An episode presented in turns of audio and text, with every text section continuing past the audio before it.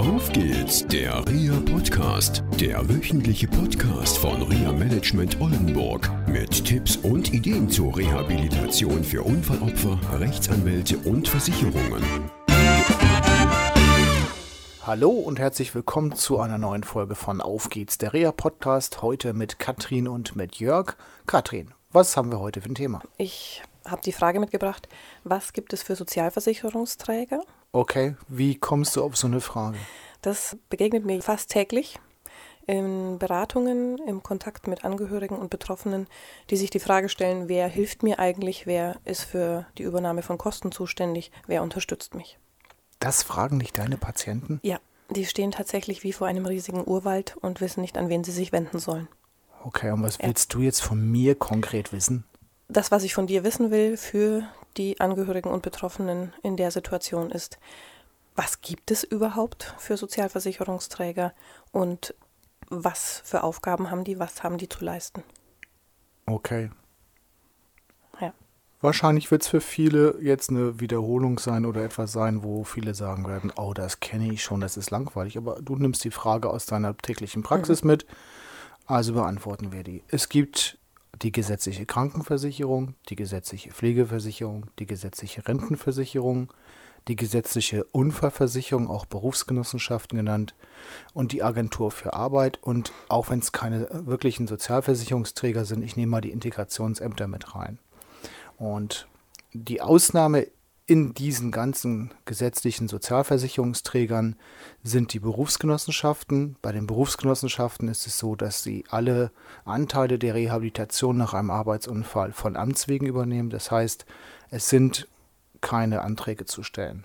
Bei den anderen Sozialversicherungsträgern, die ich genannt habe, sieht das total anders aus. Da muss man Anträge stellen, da muss man einen Antrag stellen, zum Beispiel auf Fahrtkostenersatz da muss man einen Antrag stellen auf Rehabilitation und so weiter und so weiter.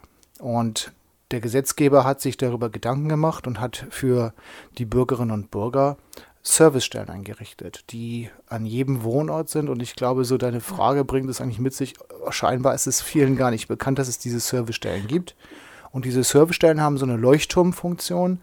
Das heißt, die Servicestellen sollen den Bürgern durch diesen sage ich mal, Sozialversicherungsdschungel durchführen. Sie sollen die entsprechenden Kontakte machen. Sie sollen vermitteln, wer bringt welche Leistung, wo ist welcher Antrag zu stellen oder letztendlich auch zu gucken, okay, wie kriege ich die Therapie, die ich haben will, von welchem Sozialversicherungsträger. Hm.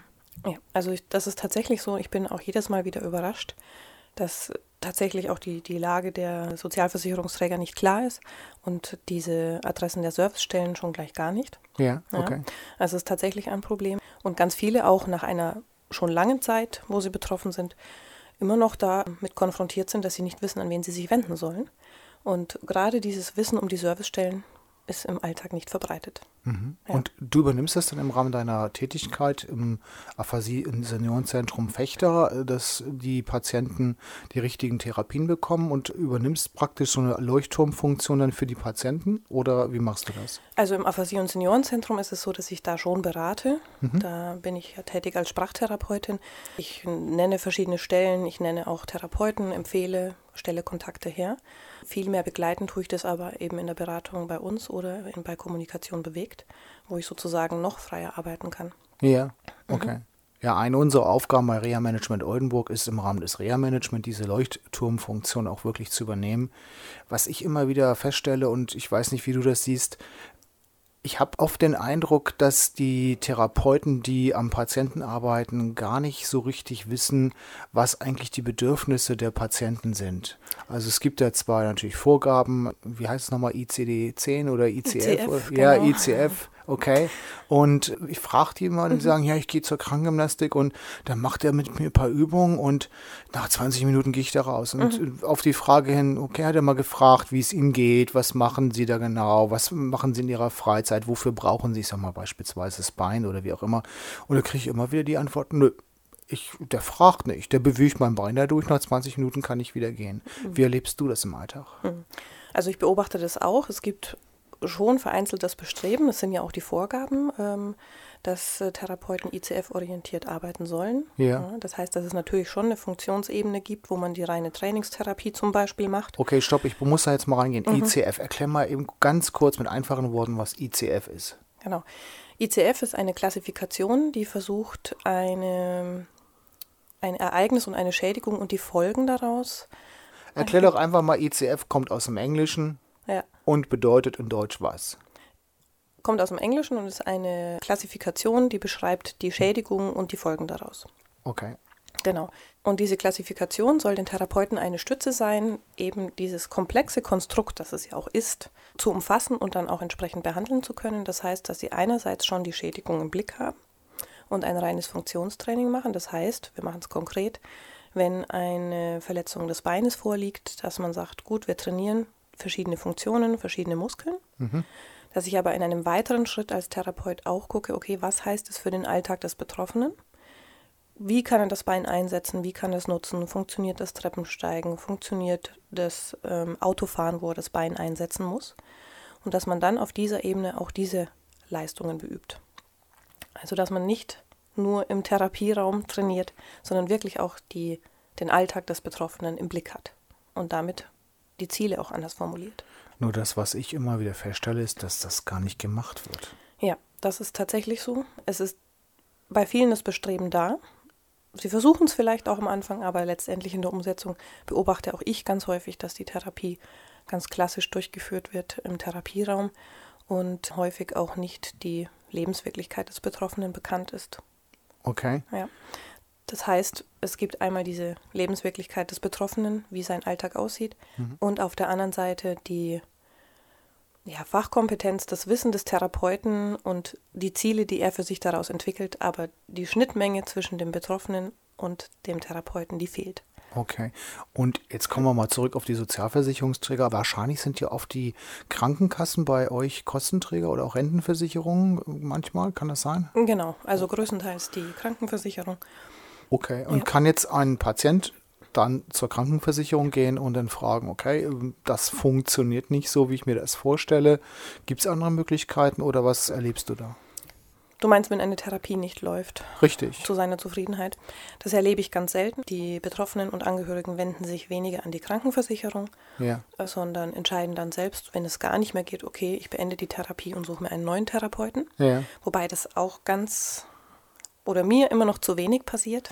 Okay. Ich würde mir wünschen, dass Betroffene viel mehr die Therapie hinterfragen Ja. und hinterfragen, ob das auch das ist, was sie wollen und was sie brauchen und was ihnen weiterhilft. Ja. Und dann würde ich mir tatsächlich wünschen, dass Sie das mit Ihrem Therapeuten besprechen, Ja. insofern Sie das können. Und Ja. das ist genau das Problem. Ja. Gerade in dem Bereich, in dem ich tätig bin, das heißt nach neurologischen Schädigungen, sind Betroffene nicht in der Lage, das zu formulieren, weil sie eine Sprachstörung haben, weil sie eine Sprechstörung haben oder noch andere neuropsychologische Störungen, sodass sie immer Stopp, darauf stopp, stopp, stopp. Neuropsychologische Störung, das ist für so ein Fachbegriff, da kann vielleicht die eine oder andere Betroffene oder der Betroffene überhaupt nichts mit anfangen. Was sind so neuropsychologische Einschränkungen? Das können zum Beispiel sein, dass ja, geistige Funktionen wie, dass ich einen Ablauf planen muss, wenn ich jetzt zum Beispiel zum Einkaufen möchte, Ja. dass ich dann weiß, okay, ich muss meine Tasche mitnehmen, ich brauche meinen Geldbeutel, ich muss einen Einkaufszettel schreiben, ich brauche so und so lang, um dahin zu kommen. Ja, diese Also eine, Ha- so eine Handlungsplanung. Mhm, Okay, Handlungsplanung. was ist noch eine neuropsychologische Einschränkung? Das wäre zum Beispiel, dass ich mich konzentrieren kann auf eine Leistung, die ich gerade erbringe, eine Tätigkeit, obwohl im Nebenzimmer jemand Radio hört oder telefoniert. Das heißt, ich habe Ablenkungsgeräusche und kann mich trotzdem auf meine Tätigkeit konzentrieren. Ist das so geteilte Aufmerksamkeit? Das nennt man auch geteilte Aufmerksamkeit. Ah, okay. Ja, Gut. genau. Gibt es noch was? Das ist tatsächlich ein sehr großer Bereich, ja. Da gibt es sehr viele Leistungen, die wir im Alltag so tagtäglich einfach nebenher machen. Ja. Und das ist ein ja, ganz, ganz wichtiger Bereich, um wirklich all die Leistungen im Alltag zu schaffen. Also Ja. gehört auch Merken und Konzentration Mhm. und sowas mit dazu. Ja, also wenn wir noch tiefer einsteigen wollen, gehört das tatsächlich auch noch dazu. Ja, okay. Ja, das heißt, dass ich mir merken kann, dass ich gerade den Topf auf den Herd gestellt habe Und wenn ich den Raum verlasse, ich das anschließend auch noch weiß, dass ich wieder zurückgehe. Ja. Ja, genau. Okay. Und wenn dann so ein Betroffener so eine Schädigung hat, dann ist es für mich klar, der geht nicht zu seiner Krankenversicherung und sagt, okay, mit der Therapie läuft es nicht so und, Nee. und hinterfragt es auch gar nicht, vielleicht weil er vielleicht das eine oder andere nicht versteht. Kann ich das vielleicht auch so interpretieren, dass manche, die bei dir kommen, weil es geht ja bei dir um die Aphasie, das ist vielleicht auch nochmal ein Thema für einen Podcast, äh, dass die überhaupt gar nicht verstehen, worum es geht. Mm, Sicherlich ist das bei einem Teil der Betroffenen auch so, aber das würde ich nicht als einzigen Grund ansehen. Ganz viele Betroffene merken schon, dass das nicht die richtige Therapieform für sie ist, ähm, können es aber sprachlich zum Beispiel nicht formulieren oder nicht umsetzen und Ja. oder haben dann auch durch diese tagtägliche Konfrontierung damit, dass sie nicht sprechen können, verlieren sie ja auch ein bisschen den Mut, solche Themen anzusprechen. Das heißt, sie bleiben bei dem Therapeuten, sind letztendlich aber unzufrieden und der Therapieerfolg ähm, bleibt aus. Okay. Ja. Also Angst spielt eine große Rolle mit. Auf jeden Fall, ja. Das versuche ich natürlich in meiner Beratung abzufangen und ermutige die Patienten und auch die Angehörigen, die natürlich dann in diesem Fall auch unterstützen müssen, Ja. Das entweder mit dem Therapeuten zu klären oder auch einen Therapeuten zu wechseln. Ja, und Ja. da kann zum Beispiel so eine Servicestelle vielleicht auch eine, eine Möglichkeit sein, mit dem richtigen, sag ich mal, als Sozialversicherungsträger Kontakt aufzunehmen und dann auch zu klären, okay, wo geht's lang? Ja, auf jeden Fall. Okay. Also vor allem auch in Anbetracht dessen, dass so viele Therapeuten oder andere Stellen in so einem Prozess beteiligt sind. Um das zu koordinieren, ist so eine Servicestelle auf jeden Fall gut. Welche anderen Stellen sind konkret da zum Beispiel noch beteiligt? Das wären erstmal die anderen Disziplinen der Therapeuten. Das ist ja nicht nur die Logopädie, es ist ja auch die Ergotherapie oder Physiotherapie. Ja. Vielleicht ist es noch ein Neuropsychologe. Das überhaupt abzustimmen. Ja.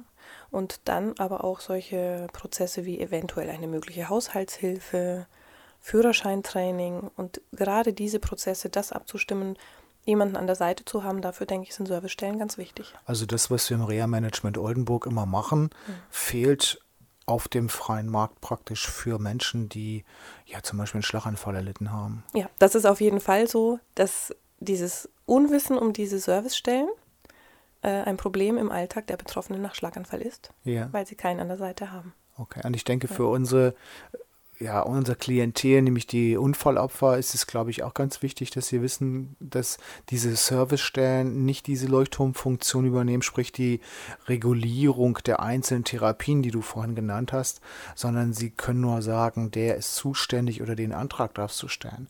Und äh, ich denke einfach, wir von Reha Management Oldenburg helfen ja unseren Verkehrsunfallopfern dabei, genau das zu koordinieren. Das ist der Managementanteil unserer Arbeit, da eine Struktur auch reinzubringen mit den Betroffenen zusammen. Und da gehört einfach immer wieder auch dazu, das kann ich gar nicht oft genug wiederholen, erstmal ein Ziel zu formulieren, wo soll es wirklich hingehen und dieses Ziel sich wirklich auch vorstellen zu können. Ja, und dass dieses Ziel auch für alle Beteiligten bekannt ist und alle auf dieses Ziel hinarbeiten. Ja. Ja. Mir fällt ja zum Abschluss noch ein tolles Beispiel ein. Ich kam zu so einem Versicherten und das war ganz lustig gewesen. Er hat eine Knieverletzung gehabt, sehr schwer, und auch eine Ellenbogenverletzung.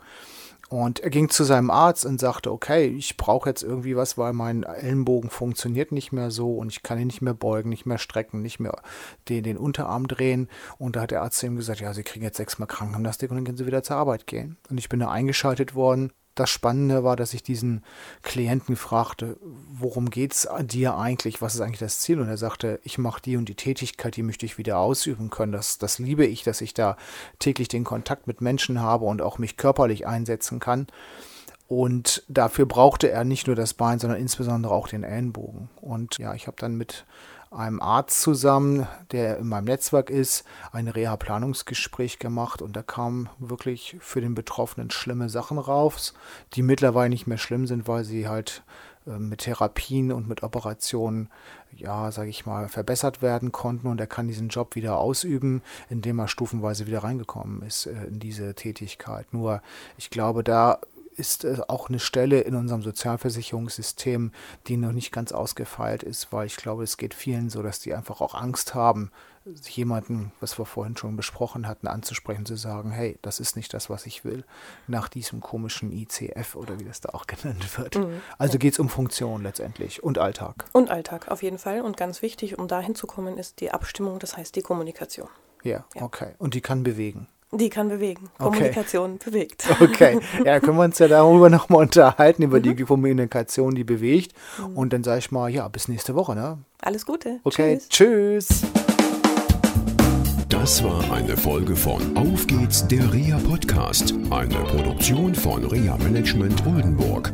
Weitere Informationen über uns finden Sie im Internet unter www.reamanagement-oldenburg.de.